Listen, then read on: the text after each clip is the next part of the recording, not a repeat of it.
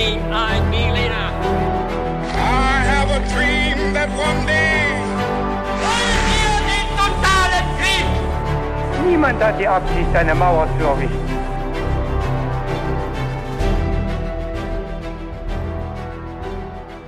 Hi und herzlich willkommen zurück bei einer weiteren Folge His2Go. Ich bin David Und ich bin Viktor.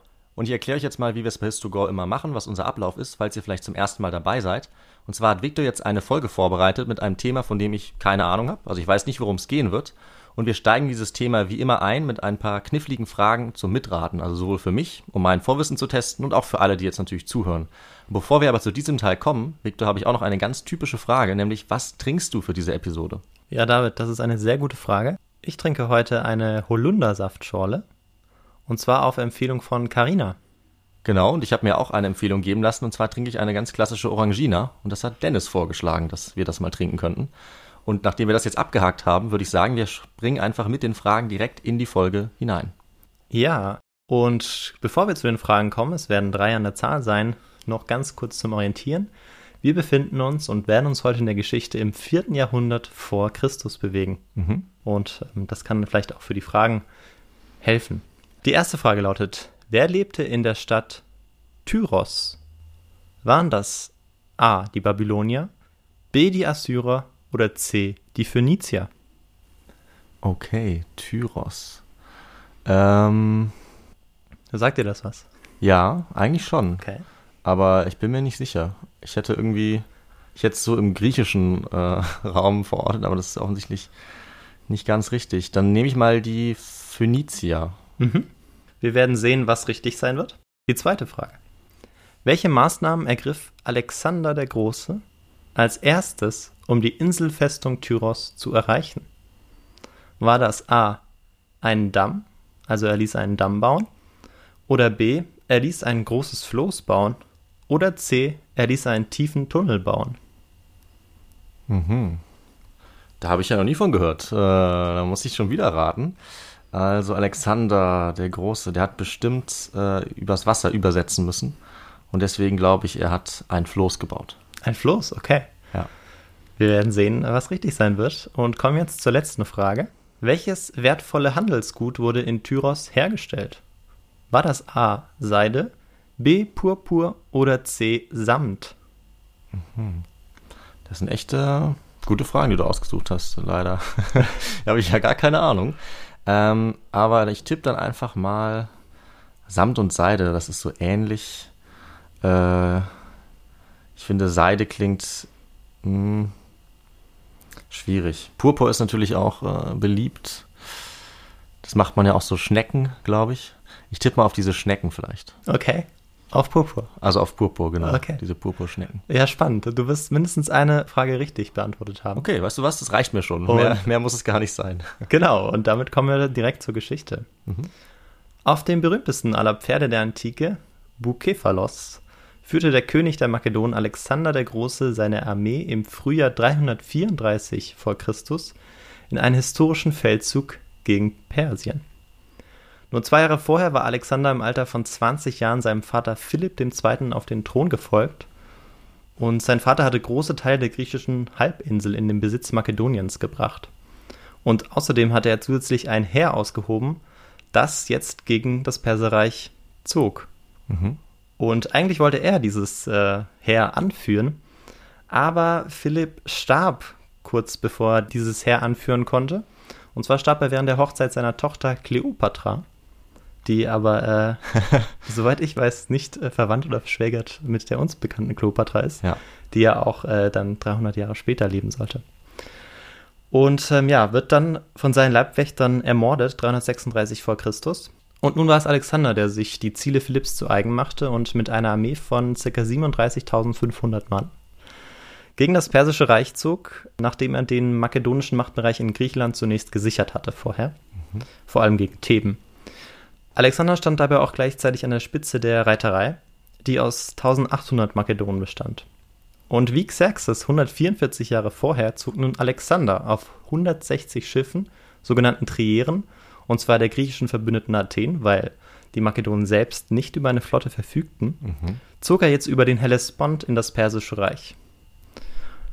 Der Übergang am Hellespont wurde mit symbolischen und rituellen Handlungen markiert. So warf Alexander einen Speer in den Boden Asiens, um damit zu kennzeichnen, dass dieses Land nach dem Recht des Krieges dem Sieger zustehe. An der Stelle, wo Alexander in voller Rüstung auf den Boden Asiens gesprungen war, wurden anschließend Altäre für Zeus, Athena und Herakles, ähm, den er als seinen Vorfahren sah, ähm, errichtet. Und weißt du, wer Herakles vielleicht, wie er auch anders genannt wird?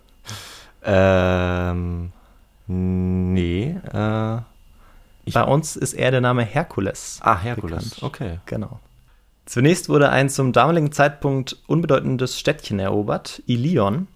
Dieses Städtchen war zu einem früheren Zeitpunkt aber eine sehr glorreiche Stadt gewesen. Und weißt du vielleicht, um welche Stadt es sich gehandelt haben könnte? Ilion. Äh, nee, ich glaube, da stehe ich aktuell auf dem Schlauch. Auch, bei Okay. dieser, auch bei dieser Frage. Ja, ja, die ist auch nicht so leicht zu beantworten. Es handelt sich dabei um Troja. Ah, okay. Ja, genau. Die wir aus den Ilias kennen. Stimmt. Und zu diesem Zeitpunkt aber, als Alexander dann dort war, war diese Stadt eigentlich keine richtige Stadt mehr, sondern nur so ein kleines Städtchen, Dörfchen. Und es war aber insgesamt wichtig, dass er auch seinen Zug gleichzeitig mit dem Mythos der Elias und den Perserkriegen, die ja 480 bzw. 479 vor Christus stattgefunden hatten, eben verband. Und das wies auch früh darauf hin, dass Alexander diesen Krieg als Konflikt zwischen Hellenen und Barbaren verstand. Und in diesem Dualismus verkörperten die Perserinnen dann das Nicht-Griechische und Barbarische. Barbarisch ja von dem Barbar Barbar, was sie für die geredet haben, weil sie nicht verstanden haben. Ne? Ja, Daher kommt gut. ja der Ausdruck Barbaren, weil Sehr sie gut. die griechische Sprache nicht konnten. Ja. Ja, gleichzeitig hatten diese rituellen Handlungen aber auch zum Ziel, sein eigenes Tun zu mythisieren. Das ist auch ganz wichtig. Alexander sah sich, wie gesagt, selber als direkter Nachkomme der größten griechischen Helden. Und ähm, das war tatsächlich so, dass ähm, er darin auch immer wieder bestärkt wurde von Zeitgenossen, die eben über ihn schrieben, von Geschichtsschreibern, die dies auch immer wieder bestätigten, sozusagen urkundlich, wenn man so möchte. Ja, das ist ja ganz nett, wenn die Leute dir das auch nochmal auch noch mal ausstellen als Urkunde. Genau. Und einer dieser Helden war natürlich der Herakles, der Herkules.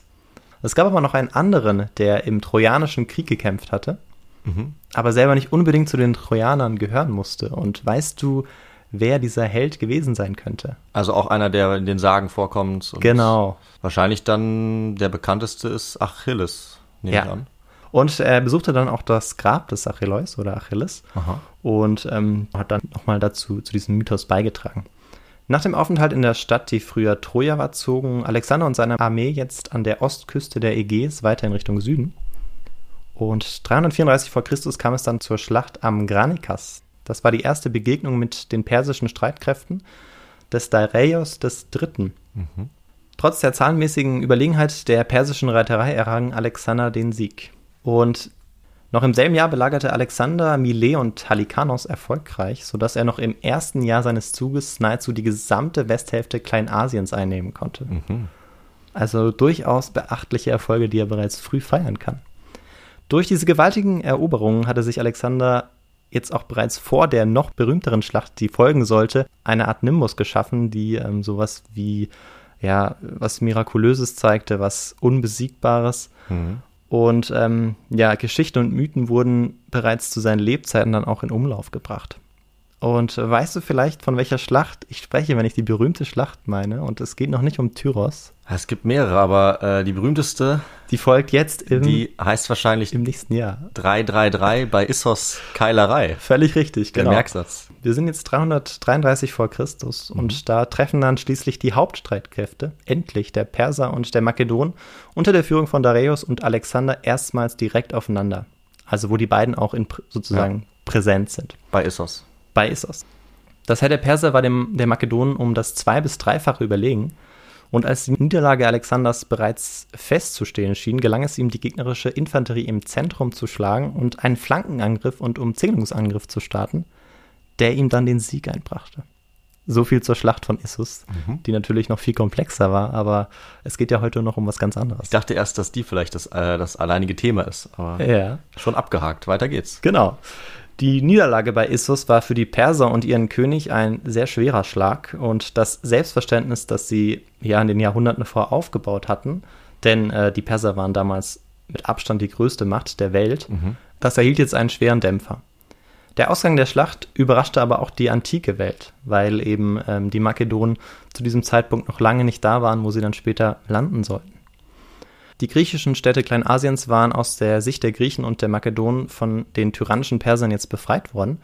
Und aus diesem Grund war zu diesem Zeitpunkt wahrscheinlich ein Punkt erreicht, wo der Vater Alexanders, Philipp II., umgekehrt wäre, weil ihm vor allem die Befreiung der griechischen Städte Kleinasiens am Herzen lag. Mhm. Also da sehen wir, dass der griechische Machtbereich oder zumindest Kulturbereich eben ja auch bis nach Kleinasien gereicht war ja. und über die Grenzen des heutigen Griechenlands ähm, hinausragte.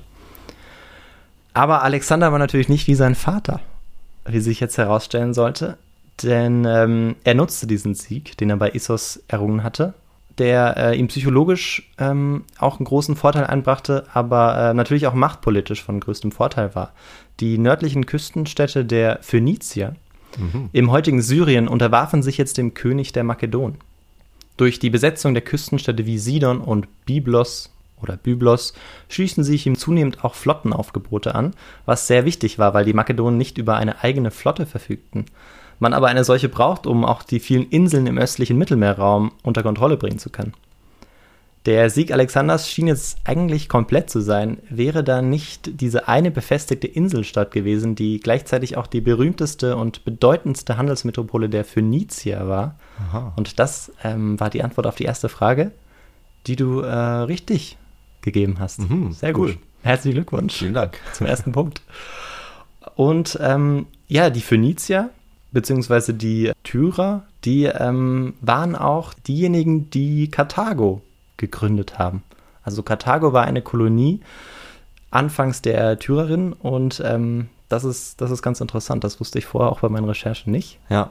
Und ähm, spannend eben zu sehen, woher dann auch ja, die Kulturen eben kommen und das äh, Karthago ist ja oder lag ja im heutigen Tunesien, also äh, nochmal ganz woanders. Ja, es ist echt beeindruckend. In der Westküste Kleinasiens. Was die Phönizier, Phönizier, die Phönizierinnen alles geschafft haben. Also sie haben ja auch äh, ihre Sprache an die Griechen weitergegeben, daher kommt die, die schriftliche Sprache der Griechen unter anderem und waren so gute, so ein gutes Seefahrervolk, dass sie echt eigentlich die gesamte Mittelmeerwelt äh, ja, bevölkert haben und da überall rumgefahren sind, gehandelt haben. Also eine sehr, sehr wichtige Kultur tatsächlich genau. für die Geschichte dieses Raumes, sage ich mal. Ja, die sicherlich auch eine eigene Folge verdient hat. Das glaube ich mal auch. Mal sehen, ob das kommen wird. Ja, schauen wir mal. Ja. Und ja, die, äh, diese Stadt Tyros, die äh, lag auf einer zwei Kilometer langen Felseninsel, 800 Meter weit vom Festland entfernt und hatte damit natürlich auch einen perfekten natürlichen Schutz. Aber nicht nur darauf verließ man sich bei der Verteidigung der Stadt.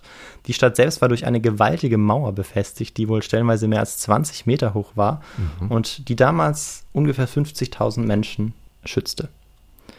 Der Fels, das ist die Bedeutung des Namens von Tyrus in der semitischen Sprache, war schier uneinnehmbar die Assyrer hatten es 695 bis 690 versucht. Der babylonische König Nebukadnezar II. Aha. hatte es seinerseits im 6. Jahrhundert versucht, aber nach 13 Jahren Belagerung aufgegeben. 13 Jahre? Ja, tatsächlich. Wow. Und im Januar 332 vor Christus sieht es zunächst so aus, als ob die Bewohner der Stadt sich unterwerfen wollen. In Begleitung von hohen Gesandten überbringt der Sohn des Königs Azemilkos Alexander einen goldenen Kranz und verspricht Gehorsam. Doch als Alexander die Stadt besuchen will, um seinen Ahnenherrn Herakles, der dem phönizischen Gott Melkat gleichgesetzt wurde, Melkat war der Schutzgott der, der Schifffahrer auch mhm. ähm, und wurde eben zum damaligen Zeitpunkt auch mit, mit Herakles, Herkules gleichgesetzt. Okay. Und obwohl sie zwei unterschiedliche Götter waren, was danach auch noch zu unterschiedlichen Diskussionen ja. innerhalb der Geschichtsschreiber geführt hat. Ich schon, das ist kompliziert. Aber äh, wir wollen es mal dabei belassen. Und ähm, genau, er wollte jetzt diesem Herakles bzw. Herakles Melkat huldigen und ihm ein Opfer darlegen, aber ihm wird der Zutritt zum Tempel verweigert, beziehungsweise überhaupt in die Inselstadt verweigert. Ähm, wahrscheinlich auch nicht ganz so unrecht, denn äh, sie hatten durchaus auch Angst, Alexander würde die Stadt dann einfach in Besitz nehmen, wenn man ihm Eintritt gewähren würde. Und äh, so lehnte man seine Anfrage ab. Außerdem war zu diesem Zeitpunkt auch der König, Azemilkos, der war zu diesem Zeitpunkt auch gar nicht in der Stadt, sondern mit der persischen Flotte unterwegs. Oh, verdächtig. Weil die Stadt stand unter persischer Oberhoheit. Ja, und Persien war zwar bei der Schlacht geschlagen, aber waren ja auch zu dem Zeitpunkt noch nicht besiegt. Ne? nee, noch lange nicht, genau. Ja. Richtig, ja. Und David, was meinst du jetzt, wie, wie reagiert Alexander? Ich denke mal, Alexander war schwer gekränkt in seiner Ehre und hat gesagt, jetzt muss ich die Stadt wohl äh, erobern. Ja, äh, so ähnlich hat er reagiert, tatsächlich. Okay. Ähm, Arian, einer der wichtigsten Quellen zum Alexanderzug, schreibt dazu, jetzt zitiere ich mal, auf die Meldung von dieser Entwicklung in Tyros schickte er zornerfüllt die Gesandten wieder fort, versammelte dafür Hetairen, das ist eine Reiterabteilung der Makedonen, Truppenführer sowie Reiter und Infanteriekommandeure und hielt folgende Ansprache. Bevor wir uns aber dieser Ansprache widmen und zur Auseinandersetzung zwischen Alexander und der Stadt Tyros dann tatsächlich kommen, wollen wir erstmal klären, welche Zustände auf der griechischen Halbinsel rund um die Makedonen herrschten, welche bedeutende Rolle die Stadt Tyros in der Levante einnahm und wer uns von den Heldentaten des Alexanders in diesem speziellen Fall von der Belagerung von Tyros überhaupt berichtet. Oha. Und was brauchen wir dafür, David? Was wir brauchen, um diesen Cliffhanger zu beenden, meinst du? Ja. Wahrscheinlich den historischen Kontext. Genau, sehr richtig. Jetzt kommen wir zum historischen Kontext. Einer der frühesten griechischen Geschichtsschreiber, Herodot, berichtet, dass die Hafenstadt Tyros von dortigen Priestern um 2750 vor Christus gegründet wurde. Archäologische Ausgrabungen bestätigen tatsächlich diese Datierung. Der Legende nach soll die Gottheit Melkat die Stadt als Geschenk für eine Meerjungfrau namens Tyros erbaut haben und sie daraufhin nach ihr benannt haben. Melkat, der auf Griechisch Melkat Herakles hieß, aber eben nicht mit dem Helden und Halbgott Herakles oder Herkules zu verwechseln ist, wurde über Jahrtausende dann als göttlicher Schutzherr von Tyros verehrt. Um 1700 vor Christus geriet Tyros unter die Oberhoheit der ägyptischen Pharaonen und konnte unter ihrem Schutz die Handelsaktivitäten ausbauen. Eines der wichtigsten Handelsgüter, das sie selbst herstellten, und das für fast drei Jahrtausende lang, war die Herstellung von Purpur. Oh, aha. Und die nächste Frage, die du richtig beantwortet hast, die in dem Fall die dritte Frage war, das ist ein bisschen äh, asynchron heute. Also die Damit- zweite Frage kommt, wird als letztes Damit aufgelöst. kann ich leben. Ähm, das war damals ein extrem seltener und teurer Farbstoff und das glaube ich auch heute noch. Wenn man den Und- so herstellen würde wie damals, auf jeden Fall, ne? Genau, und das wäre jetzt meine Frage an dich gewesen, David. Du hast vorher mal so ein bisschen erwähnt, möchtest du noch mal ausführen, wie Ja. du glaubst, dass man diesen Farbstoff denn herstellte? Also ich weiß nicht, ob es mehr als eine Methode gibt, aber die Methode, die lange Zeit auch bis also im Mittelalter noch gängig war, war, dass es, glaube ich, bestimmte Schnecken gab, die diesen Farbstoff ähm, sozusagen hergegeben haben, wenn man die natürlich umgebracht hat äh, und benutzt hat, um den herzustellen. Äh, und ich glaube, die heißen Purpurschnecken Ja. oder so. Und äh, damit hast du vollkommen recht. Und ehrlich gesagt weiß ich auch gar nicht mehr als du in diesen Zeiten. Nur, dass man heute ähm, das, diesen Purpur-Farbstoff natürlich anders Ja, produziert. Und ähm, ja, aus Schneckenhäusern tatsächlich ah, aus den Häusern. Ah, kommt, okay. ähm, kommt diese Farbe. Und Fachleute haben ausgerechnet, dass rund 8000 Schneckenhäuser zermalmt werden mussten, Ja. Um ein Gramm des Farbstoffs zu gewinnen. Ach, die armen Schnecken. Ja, Das, ja. tatsächlich die armen Schnecken. Und es ist auch gut, dass man es heute nicht mehr so macht. Mhm. Aber damit war natürlich dieser Gramm Purpur so viel wert wie ähm, 20 Gramm Gold. Also wir sehen, Mhm. dass sie einen sehr wertvollen Stoff produzierten, den sie natürlich dann auch exportieren konnten. Und was haben sie natürlich auch gemacht. Und diese Schnecken gab es ja sicherlich auch nicht überall, sondern die waren wahrscheinlich auch an sich schon selten, nehme ich mal an. Ja, richtig, ja. Und ja, der griechische Historiker Strabon erzählt, dass die Farbstoffindustrie auf der Insel die Luft komplett verpestet habe und es einen Aufenthalt in der Stadt unangenehm Oh. machte. Und zwar höchst unangenehm, genauso hat er es geschrieben. Okay. Also ähm, so ein bisschen kann man sich ja das vorstellen, ähm, eigentlich mehr so aus der, Industrialis der Zeit der Ja. Industrialisierung, diese Farbstoffherstellung. Aber äh, ja, vielleicht war der Geruch gar nicht so anders ähm, ein paar Jahrhunderte, fast Jahrtausende vorher. Ja, was denn? Ein, ein frühes Beispiel der Umweltverschmutzung. ja, ja, wahrscheinlich. Und im Verlauf des 11. vorchristlichen Jahrhunderts gewann Tyros dann seine Unabhängigkeit, weil weder die Hethiter noch die Ägypter stark genug waren, um die Städte an der Levante bzw. genauer in Phönizien halten zu können. Wir wissen ja auch, wenn ich das kurz einwerfen darf, was den Hittitern und den Ägyptern dann äh, zugestoßen ist, äh, kurz vor 1000. Ne? Vollkommen richtig. Das müsste etwa vor sechs, sieben Folgen gewesen sein, gar nicht so lange her. Genau, der dass wir das behandelt haben. in der Bronzezeit. Richtig, Ganz genau. Ja. ja, und kurz zu den Phöniziern. Die Phönizier bewohnten einen schmalen Landstreifen an der östlichen Mittelmeerküste auf dem Gebiet der heutigen Staaten Israel, Libanon und Syrien. Und die Einwohner benannten sich immer nach dem Namen ihrer Städte, in denen sie beheimatet waren. Deshalb, ähm, ja, das ist sozusagen eine, eben eine ähnliche Kultur gewesen, die, wie du gesagt hast, vor allem ja über große Flotten dann auch verfügten und Mhm. ähm, sich im Mittelmeer ausbreiten konnten, die aber ähm, sich immer sozusagen mit ihrer Stadt identifiziert haben und deshalb immer diesen Stadtnamen trugen. Und neben der Herstellung von Purpur waren die TyrerInnen auch hervorragende Schiffsbauer. Wir hatten ja schon gesagt, dass sie eben sich sehr große Flotten aufbauen konnten. Und ähm, ja, so konnten sie eben in Tunesien 814 v. Chr. auch eine Provinz namens Karthago gründen, die Großmacht, die Rom in den Punischen Kriegen 600 Jahre später an den Rand einer vernichtenden Niederlage bringen sollte. Die tyrische Prinzessin Elisa, eher bekannt unter dem Namen Dido, soll die Stadt gegründet haben. Und ihre Flotte bauten sie dann auch immer weiter aus. Und zur selben Zeit im Laufe des 9. Jahrhunderts errangen die Assyrer die Oberhoheit über Tyros, wobei nicht klar wird, ob auch die befestigte Insel erobert wurde. Ähm, man weiß also nicht genau, äh, ob diese, diese Insel, die dann eben umringt war von Mauern, wann die Mauern genau gebaut worden sind, das konnte ich jetzt auch nicht rausfinden. Aber das war wohl schon sehr früh sehr schwer, diese Insel einzunehmen. Und um 600 vor Christus war man wieder weitestgehend unabhängig geworden und konnte auch die Babylonier unter Nebukadnezar mit Unterstützung der Ägypter dann abwehren. Das hatten wir ja vorher kurz erwähnt. Und 539 wurde der Tyros schließlich von den Persern erobert und ein Vasallenreich desselben.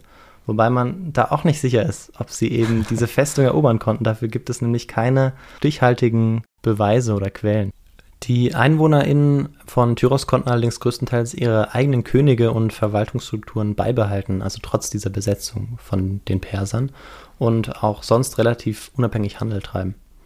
In den Jahrhunderten seit ihrer Gründung war die Stadt Tyros zur größten Hafenstadt in der Levante geworden und 332 vor Christus gehörte das phönizische Tyros eben zum persischen Weltreich und war als Hafenstadt einer der wichtigsten Stützpunkte für die persische Flotte. Alexanders Wille, die Stadt zu belagern, war deshalb sicher nicht nur ein Racheakt aus Zorn, Hm. weil er eben diesen Gott nicht besuchen durfte Ja. oder seinen Tempel, sondern vielmehr der Versuch, den Nachteil, keine eigene Flotte zu besitzen, wettzumachen, indem alle großen Häfen in der Levante besetzt würden. Also er hatte ja schon die äh, athenische Flotte, aber er wollte noch mehr Schiffe dann, oder? Die war ähm, immer noch nicht stark genug, um die persische Flotte vernichtend oder schlagen Ja. zu können. Okay. Genau. Denn äh, die persische Flotte war, glaube ich, zu diesem Zeitpunkt auch ähm, mindestens noch gleichwertig. Mhm. Aber es gab noch einen weiteren Grund, warum Alexander die Region schnell unter seine Kontrolle bringen musste. Sparta hatte mit Hilfe der Perser versucht, auf der griechischen Halbinsel die Vorherrschaft der Makedonen zu brechen. Auch hier wäre es wiederum hilfreich gewesen, alle Hafenstädte an der Levanteküste einzunehmen, um den Nachschub des Dareios zu unterbrechen, also der Schiffe. Mhm. Und so kommt es dann, dass nachdem Alexander bereits große Teile Kleinasiens eingenommen hat, er im Januar 332 vor Christus die Belagerung von Tyros befiehlt. Doch wie ist der militärische Erfolg Alexanders und der Makedonen bis dahin zu erklären? Da werfen wir nochmal einen kurzen letzten Blick darauf, Ja, bevor Frage. es beginnt mit der Belagerung. Die Makedonen waren im Norden Griechenlands beheimatet und bis heute ist es umstritten, inwieweit sie in ihrer Frühzeit vom 7. Jahrhundert vor Christus bis ins 5. Jahrhundert vor Christus als Hellenen betrachtet wurden, also als gleichwertige Griechen Mhm. sozusagen. Ähm, so kämpften die Makedonen in den Perserkriegen an der Seite der Perser und wechselten auch in dem darauffolgenden Peloponnesischen Krieg zwischen Athen und Sparta mehrfach die Seiten. Mit der Besteigung des Throns durch Philipp II. gewann das bis dahin eher unbedeutende makedonische Königreich an Einfluss und der Machtbereich oder allgemein die, die Grenzen auf der griechischen Halbinsel sollten sich jetzt natürlich komplett verschieben. Und weißt du, was Philipp gemacht hat, dass es dazu kam? Hast du da vielleicht eine Idee, ähm, was er vorangebracht haben könnte? Ja, also äh, ich weiß nicht, nicht so viel, aber ich weiß, dass in Makedonien sich dann durchsetzen konnte, weil sie eine sehr schlagkräftige Armee, glaube ich, hatten. Also ich kann mir vorstellen, dass der da vielleicht Militärreformen durchgeführt hat. Ja, du hast recht. Er hat weitreichende Reformen bei der makedonischen Armee eingeführt. Mhm. Und die Infanterie wurde von nun an mit einem 5,5 Meter langen Lanze ausgerüstet und die Formation im Kampf wurde jetzt tiefer gestaltet.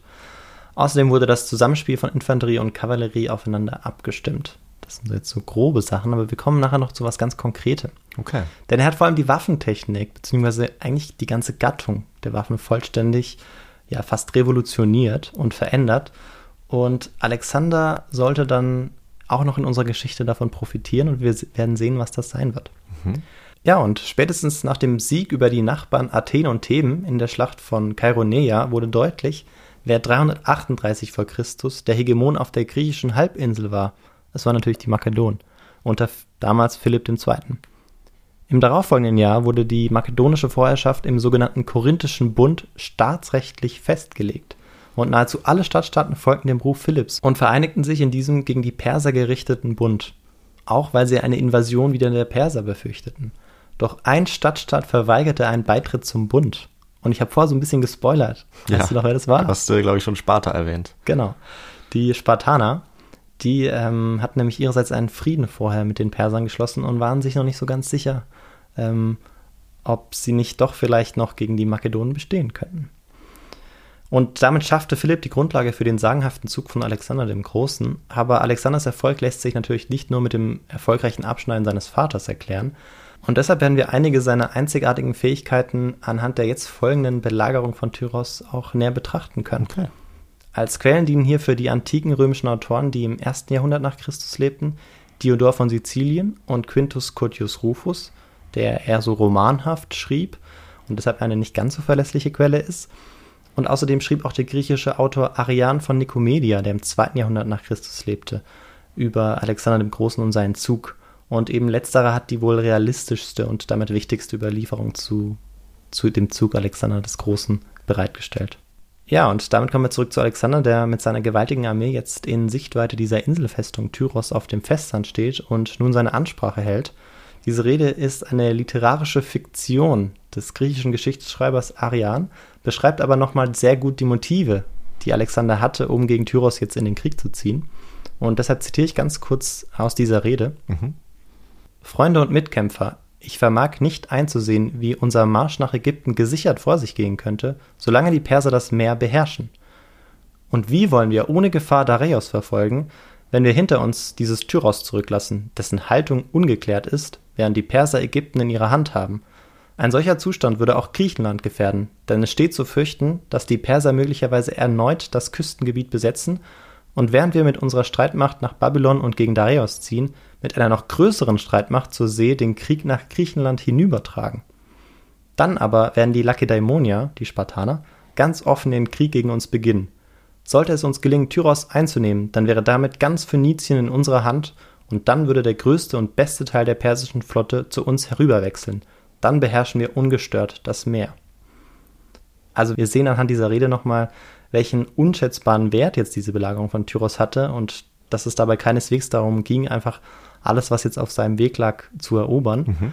ähm, sondern er brauchte wirklich dieses Tyros, um dann auch eine Sicherheit zu haben, dass im Rücken die Spartaner nicht irgendwie anfangen würden, ähm, ja, auf der griechischen Halbinsel zu wüten. Ja, und die Inselstadt wurde jetzt vom Festland zunächst abgeschottet. Also ähm, Tyros hatte ja noch so einen kleinen Teil, der auf dem Festland war. Die Belagerer besetzen und plündern jetzt diesen Festlandteil der Stadt Tyros. Das geht ziemlich leicht. Doch ähm, den Einwohnerinnen der Insel war diese Blockade, die jetzt ähm, langsam geschieht durch Alexander den Großen, relativ egal, da der Nachschub an Lebensmitteln über zwei seeseitige Häfen in die Stadt gelangte und darüber hinaus die Insel über zahlreiche Trinkwasserbrunnen verfügte. Außerdem war die Stadt auch durch ihre wahrscheinlich 80 Schiffe starke Flotte, ihre eigene Flotte auch selber stark geschützt. Und darüber hinaus kann man auch noch sagen, dass im Ernst der Lage über, über diese zwei Häfen durchaus auch Unterstützung von den eigenen Kolonien hätte kommen können, also von den Karthagern beispielsweise. Okay. Alexanders Armee bestand aber nicht nur aus der Reiterei und der Infanterie, sondern auch aus einer ganzen Reihe von Maschinen, genauer gesagt Belagerungsmaschinen, wie beispielsweise Katapulte, Belagerungstürme oder Torsionsgeschütze, die größere Pfeile verschossen. Und das war eben diese Neuerung, auf die ich hinaus wollte.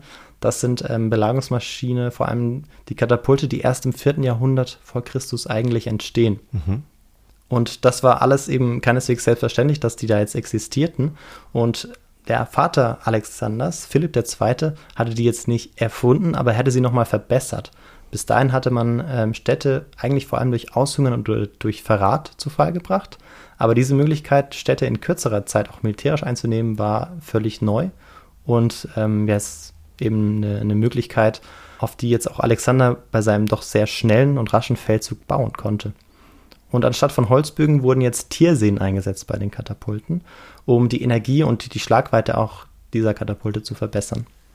Doch vom Festland aus war äh, der Mauer von Tyros nicht beizukommen, also man konnte die auch einfach nicht erreichen. Und jetzt ist natürlich die Frage, was tut man da? Ja. Du hattest auf das Floß getippt. Ja, langsam kommt mir das ein bisschen blöd vor, aber ich bin gespannt. Ähm, wohin, wohin würdest du vielleicht äh, schwanken, wenn du jetzt nochmal raten dürftest? Mein Problem ist, dass ich nicht so ganz weiß, wie weit diese Insel weg ist. Also 800 Meter. 800 Meter, Ja. okay. Also ich glaube, einen Tunnel zu bauen, das ist nicht möglich. Aber es macht ja dann Sinn, dass man auf der einen Seite einen Damm baut und auf der anderen und dann äh, die, in, die das dazwischen vielleicht trockenlegen kann. Äh, ja, das macht vielleicht Sinn, genau. Und anhand der Gesteinszusammensetzung fanden Archäologen auch heraus, dass als das Schmelzwasser der Eiszeit versiegt war und der Meeresspiegel kaum noch anstieg, sich durch Wellenströme langsam Sandbänke herausbilden konnten, also ganz natürliche Sandbänke. Mhm. Und dadurch war das Wasser womöglich stellenweise eben nur ein bis zwei Meter tief. Und Alexander machte sich dieses Naturphänomen jetzt zunutze und traf die Entscheidung, einen Damm zu bauen, um dann die Belagerungsmaschinen an die Stadtmauer führen zu können. Zedern wurden jetzt gefällt, Steine wurden aus der Stadt und aus Steinbrüchen herangetragen und tausende Arbeiter begannen mit dem Bau des Damms, rammten die Baumstämme in den Meeresgrund und füllten das Wasser dazwischen mit Steinen auf. Alexander war stets anwesend bei diesen Bauarbeiten und leitete diese auch, sodass seine Männer und die Arbeiter, die aus den umliegenden Dörfern herbeigerufen worden waren, sehr motiviert waren bei, den, bei diesen Aufgaben mhm. und eben voller Eifer arbeiteten. Sie kamen dabei auch ziemlich gut voran und der Insel immer näher doch als sie ähm, irgendwann in tieferes Gewässer kamen und vielleicht auch ein wenig zu nah an die Stadtmauer kam, attackierte sie die Tyrenische Flotte, die es ja auch noch gab. Und ja, da, diese, diese Flotte, die, ähm, die machte natürlich dann den Arbeitern, die dort den Damm, vor allem am Ende vom Damm, äh, arbeiten, dann zu schaffen, denn ähm, ja, sie starben dann zum Teil dadurch. Ja. Ja. Und auch der Damm wurde immer wieder zerstört. Und auch von den Stadtmauern flogen zum Teil Pfeile in, in Richtung der Arbeiter. So nah waren sie jetzt schon gekommen.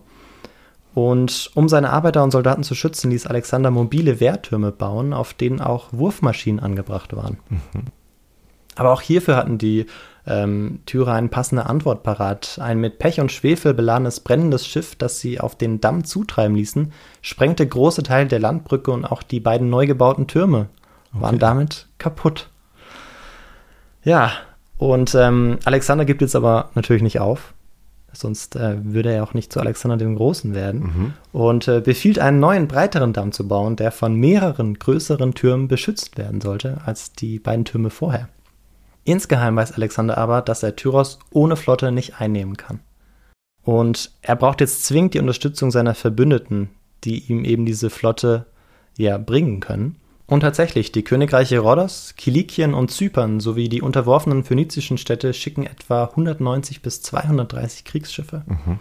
Alexander ließ diese Schiffe mit seinen Belagerungsmaschinen aufrüsten und drei Monate nach Beginn der Belagerung tauchte die mit modernster Belagerungstechnik beladene Armada vor der Inselfestung Tyros auf. Der Versuch der Tyrer, jetzt ihre beiden Häfen im Süden der ägyptische Hafen und im Norden der sidonische Hafen zu schützen. Die tyrische Flotte wird in ähm, zwei parallel verlaufenden Seeschlachten nahezu vollständig vernichtet. Und inzwischen reicht der Damm auch bis an die Stadtmauer, die während der Belagerung der Makedonen nochmals weiter verstärkt worden war von den EinwohnerInnen von Tyros.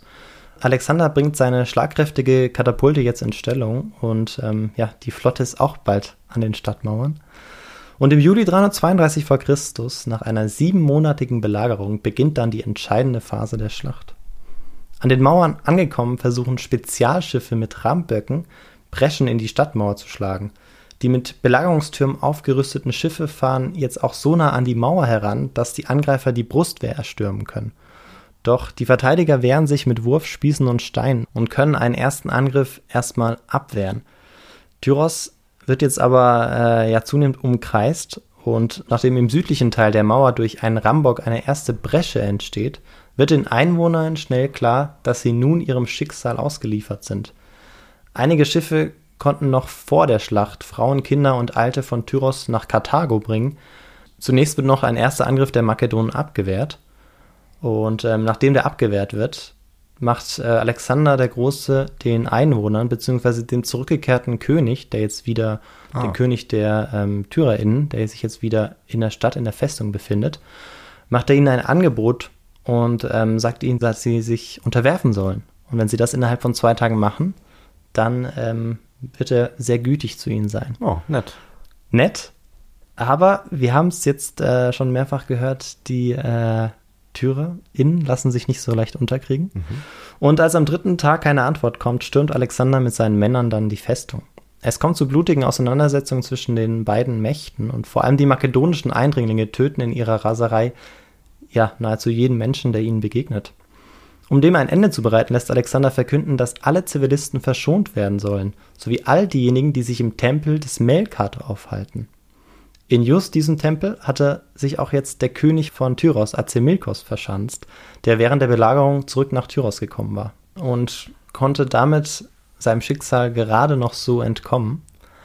Ähm, Arianus berichtet uns, oder Arian, dass 8000 tyrenische Kämpfer gefallen sind und weitere 30.000 in die Sklaverei verkauft wurden. Mhm. Auf Seiten der Makedonen sollen 400 Kämpfer gefallen sein. Das ist allerdings wahrscheinlich eine stark geschönte Zahl. Mhm. Da sind wohl deutlich mehr Makedonen ums Leben gekommen. Okay. Aber bei diesen kriegerischen Aktivitäten blieb es nicht. Und ähm, ja, das erhitzte bereits in der Antike die Gemüter und führte zu ähm, ja, ausführlichen Diskussionen dann später auch. Denn Alexander befahl nun auch die Stadt niederzubrennen.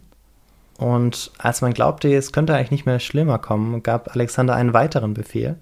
2000 Männer im kampffähigen Alter, also Tyrer, die die bisherigen Grausamkeiten überlebt hatten, wurden an das Festland an den Strand gebracht und dort gekreuzigt.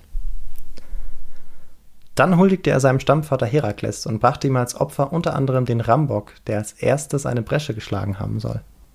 Und ein Triumphzug und eine Flottenparade krönten dann die, diese Siegesfeier, die von griechischen Wettkämpfen dann auch noch begleitet wurde. Mhm.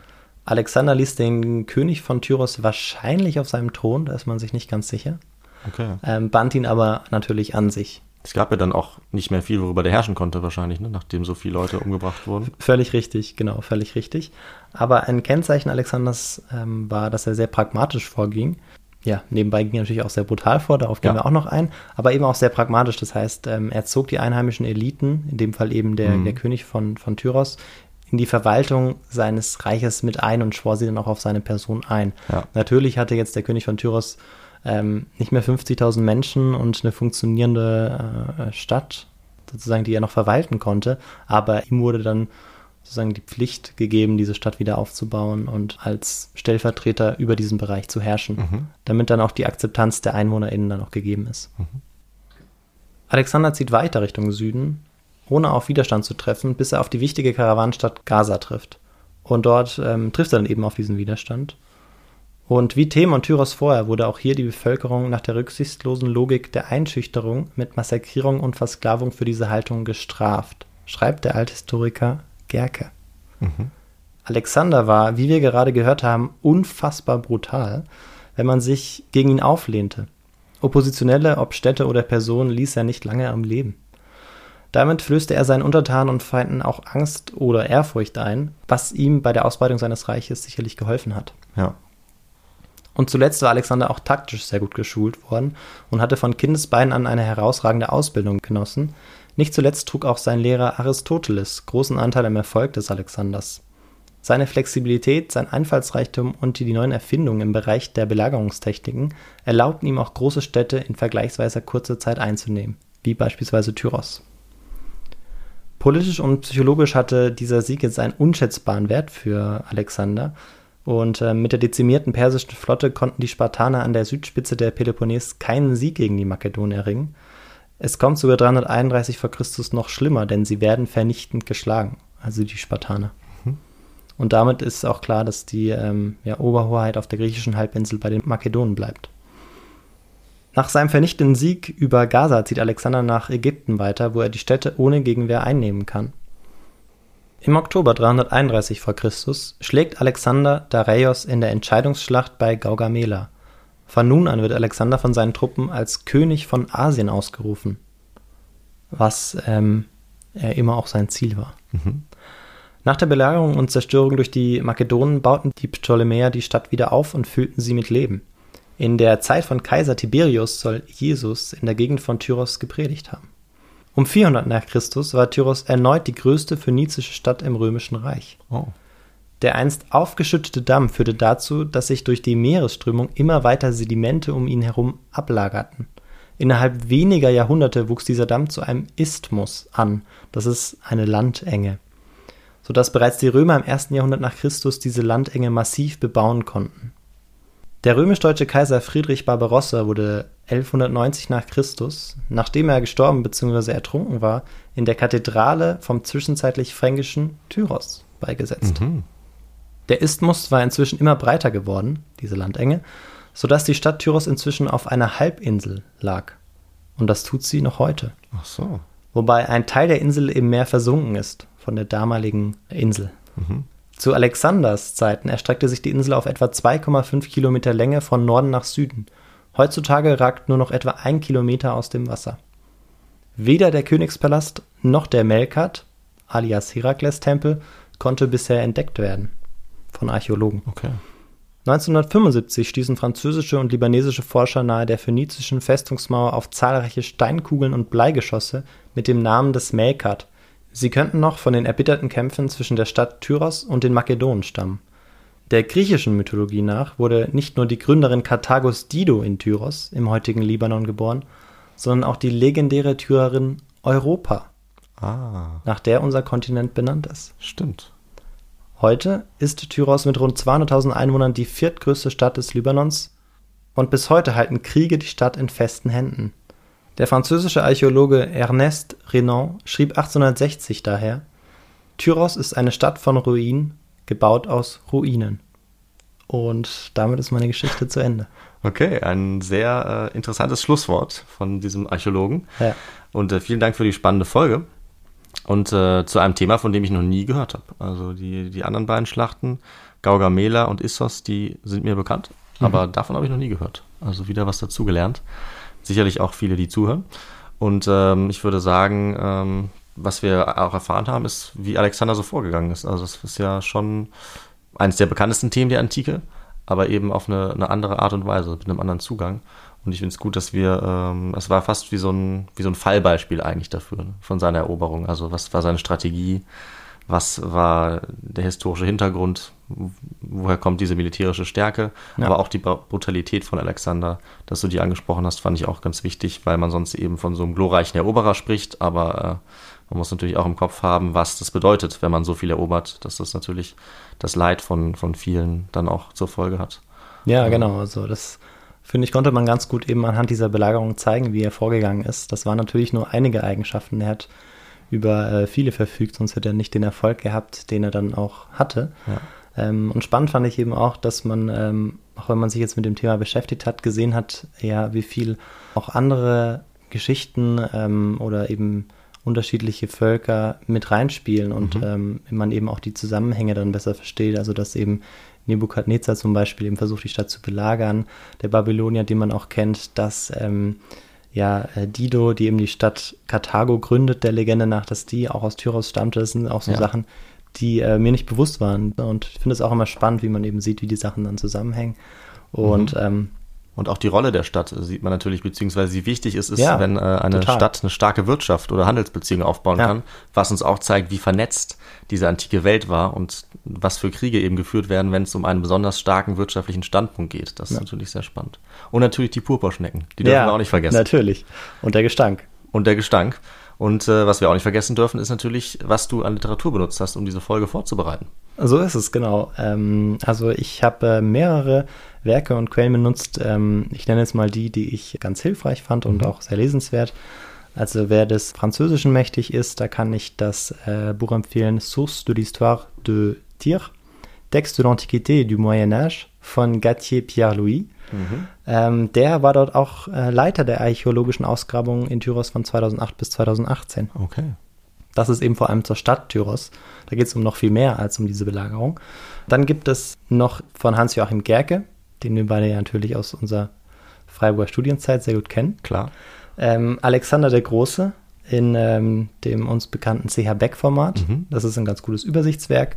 Und ähm, ansonsten eben die beiden Quellen, die ich benutzt habe, vor allem den einen von Arianus Flavius. Okay. Den kann man auch googeln, da gibt es auch unterschiedliche Ausgaben auf Griechisch und natürlich übersetzt auf Deutsch. Gott sei Dank. Ja. Alles klar. Und dann kommen jetzt von mir zum Abschluss noch ein paar äh, Hinweise, wie ihr uns erreichen könnt, wie ihr uns Feedback geben könnt und uns unterstützen könnt.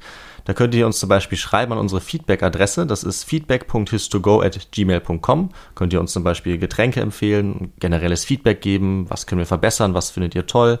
Ihr könnt natürlich uns auch sehr gerne bewerten. Das würde zum Beispiel auf Apple Podcasts gehen. Da helfen uns auch für die Sichtbarkeit sehr wenn wir da Bewertungen bekommen. Ihr könnt uns natürlich abonnieren bei Spotify, bei Apple oder wo auch immer ihr sonst eure Podcasts hört. Ihr könnt uns gerne auch bei Instagram, Twitter oder YouTube erreichen. Da sind wir Sehr auch überall gut. vertreten mittlerweile. Genau. Und natürlich könnt ihr uns gerne auch finanziell unterstützen. Das geht über unsere Website. Da könnt ihr uns spenden. Und auch das hilft uns natürlich dabei, den Podcast am Laufen zu halten und alle zehn Tage mit einer neuen Folge rauszukommen. Und dann hoffe ich, dass ich äh, alles erwähnt habe, was man so machen kann. Ich glaube schon. Und da würde ich einfach sagen, ähm, ich habe wieder ein spannendes Thema in zehn Tagen, versprochen. Und bis dahin, äh, bleibt fit, genießt den Sommer und wir melden uns dann wieder in zehn Tagen. Ciao. Ich bin gespannt. Bis in zehn Tagen. Tschüss. Ja, gut. Oder? Passt, ja. Nice. Wow.